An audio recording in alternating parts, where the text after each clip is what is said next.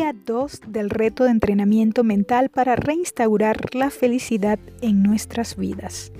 Hoy, extrae lo mejor del pasado. Las decisiones conscientes o inconscientes que tomamos en el pasado nos llevaron a lo que es nuestro presente, pero el pasado ya no existe, así que es tiempo de dejarlo atrás, por muy grato o doloroso que haya sido.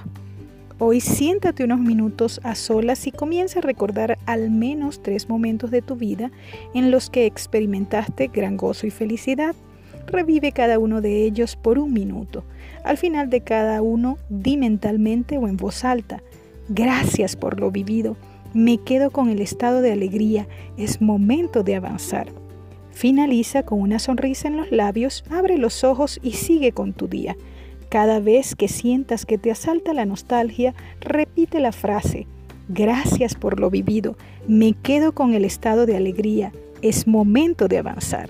Sonríe.